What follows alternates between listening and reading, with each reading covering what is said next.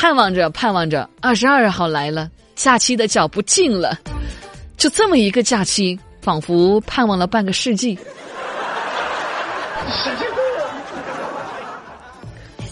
我是这么想的，朋友们，假如啊，假如我们可以选择生活，我真的宁愿简简单单，一个茶杯，一间茅屋，一亩良田。一一一一亿存款，神经病啊！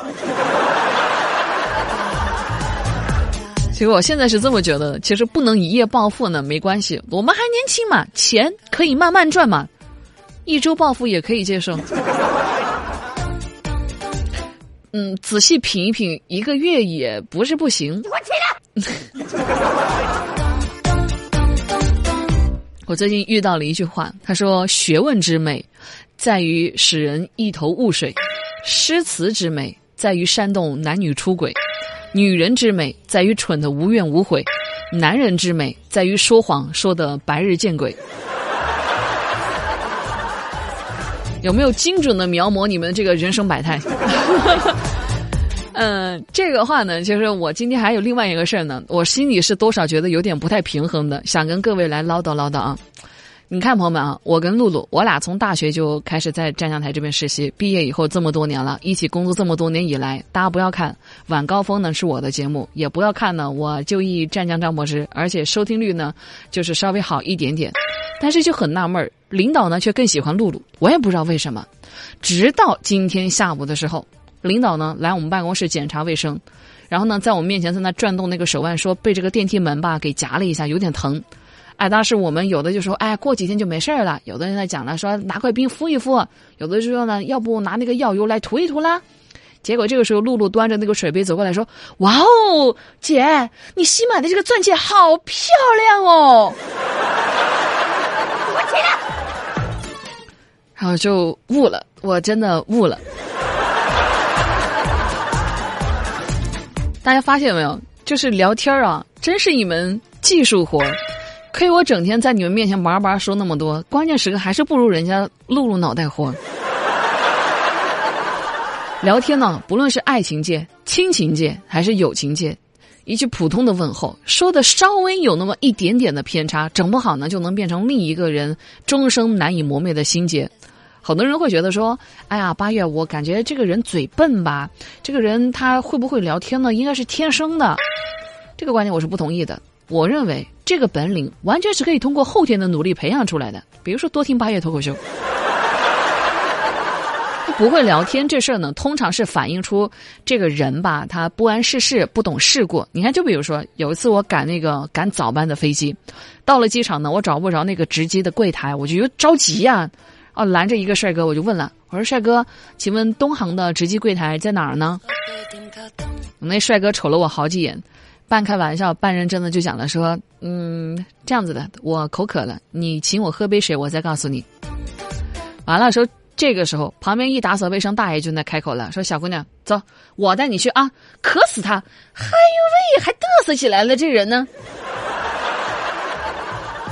你看这大爷，迟钝吧，不敏感吧？你说大爷咱能不能不要那么多事儿？我单身，估计就有你给我加的那根稻草。所以你发现了没有，朋友们？聊天儿考验的呢是一个人的反应能力，展现的呢是一个人的情商。那些觉得自个儿不会聊天的朋友们，请你注意一些事情了。知识点来了，知识点来了啊！再过几天，让人又爱又恨的春节就要来了。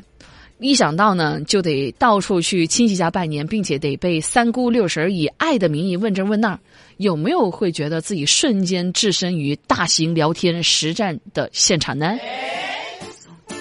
我是觉得，过年期间的最让人恐惧的修罗场是什么呢？就是我妈在大家伙聚在一起的时候，突然凑到我耳边跟我说：“哎，妹妹，你过去跟那谁谁谁敬个酒，说点吉祥话呗。” 对我而言，这句话不异于地狱啊。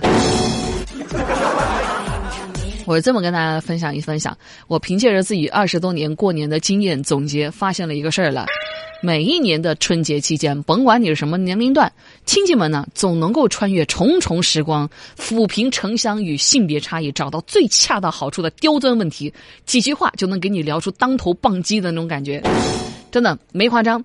你，就比如说，咱们一起来回忆一下，过年期间，针对学生的你，亲戚朋友们是不是能从幼儿园一路给你问到博士毕业？事无巨细，认真。严谨，就生怕遗漏任何一场随堂小测验。虽然说跟自己没半毛钱关系，但是他们坚持会问到底，只为说比老师和你妈更熟悉你的成绩。我们来还原一下现场啊，呃，以我为例子，还原一下现场。我曾经还在学生时代的时候，那亲戚朋友问的我都快烦死了。他问了：“哎呀，八月你期末考试你考了好多分呐？你到班里头排名第几名嘞？”你准备考哪个大学？你偏不偏科啊？你晓不晓得自个的短板到哪开哦？你报个几家补习班呐？你想考不好之后，以后的出路到哪开没得？以后想做护士还是要做神马嘞？要想好自个的退路哦。考多少分？排多少名？考哪个大学？偏不偏科？短板在哪儿？报补习班没有？想没想没想好出路？以后考不好，以后出路在哪儿？叭叭的在那问你，问到你整个人就想崩溃的那种。等你好不容易接受完你所能接受的所有教育，刚刚步入职场的时候，完了，那些曾经比班主任不差分毫的亲戚朋友们呢，分分钟化身贴身的 HR，关怀你的职业生涯的每一个瞬间，让你牢记每一分钱的来龙去脉，同时还要增强对于自身的危机管理意识。我们再来还原一下现场。工作找到了没有啊？是国企还是事业单位呀？每个月的工资是好多啦？有季度奖跟年终奖没得啦？什么时候升职嘞？哎呦，听说哈，今年的经济不太好哦，你给裁员了没有啦？有没有考虑回我们老家桂林考个公务员嘛？啊，就这么念叨你。等你呢读完书，并且找到一份不错的工作以后呢，以为自己一切都万事大吉了，是不是？No，恋爱成家都还在这个专家都还在这个家里等着你。他会从这个从单身到结婚，从结婚到生娃，从吵架到离婚，从离婚到再婚。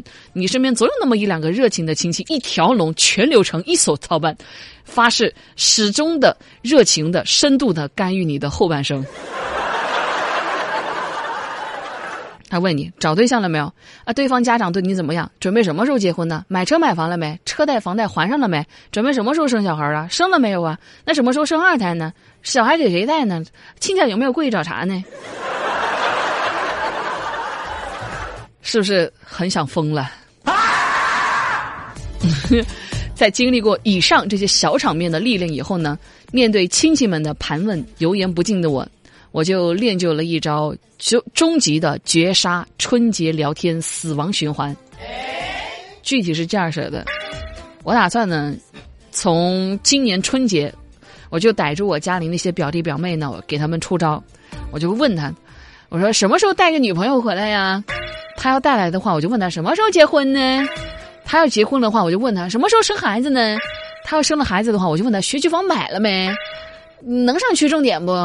他那小孩要是上学的话，我就问了啊，成绩怎么样呢？孩子要是毕业了，我就问了，找着工作没？孩子要是工作了，什么时候带个女朋友回来呀？哎，正所谓朋友们，呃，年年岁岁人相似，岁岁年年问不同。如此这般套路，反复在那操练，我相信不出三年，我家亲戚见着我，估计都得绕道走。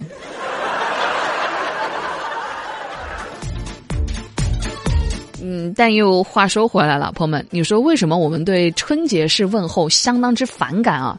我尝试着去思索了一下，想得到一个答案，后来发现其实原因也蛮简单的。我们每一个人都特别害怕在大家面前呢自我揭露，并且呢揭露完了之后还得拿来做比较。你看，就比如说啊，我像你这么大的时候，嗨，你爸都六岁了，嗨，像你姐夫就很棒啊，赚钱又多，找老公就该找你姐夫这样的。别人都结婚了，你也给快点呐！就一顿饭吃下来呢，活脱脱把婚恋搞成了一场人生竞赛。你看眼瞅着几天就得过年了，是不是？其实我爸妈压力也蛮大的，不止我压力大，就因为我爸妈他们好多同龄人都已经当爷爷奶奶了，天天拿这个来催我催我。这两天他们老催我结婚生小孩，我就只好在小区里我转转避开嘛，那种唠叨就想着能不能躲远点了。蹲着我们那小区在那逗狗在那玩，我爸下楼看到我来了也就说：“哼，你还有脸在那玩？我在你这年纪的时候是在逗你玩。”正所谓哪里有压迫哪里就有反抗，不管是关你啥事儿的正面刚。还是说这就是我生活那种自暴自弃？其实这种反击啊，表面上看起来呢效果超群，但其实最后呢还是会落的一个说：“哎呀，这人吧不懂事儿，哎呀，这人没家教的这种画饼。”所以，我建议大家伙儿跟着我，我们一起来换一种方式。我们得先知道亲戚们的真正需求，对吧？他们需要的是什么？就是辈分跟面子嘛。然后，我们就站在这些亲戚的立场上，用他们的语言，我们通过提问式引导的策略，我们比如说问你功课，我们就把作业拿出来直接请教他；他是问我们对象，我们就把择偶标准翻一翻，然后请他帮忙介绍；要是问我们买没买房，我们就说首付还差那么一百来万，亲戚能不能借点钱？要是问咱生小孩你就说了，哎呀，这他大姑啊，哎呀，这他他他大姨呀，哎呀，这他舅妈呀，我看你这身体挺硬朗哈，这刚退休应该也没啥事儿啊，你考虑生不生二胎呢？回击回击啊！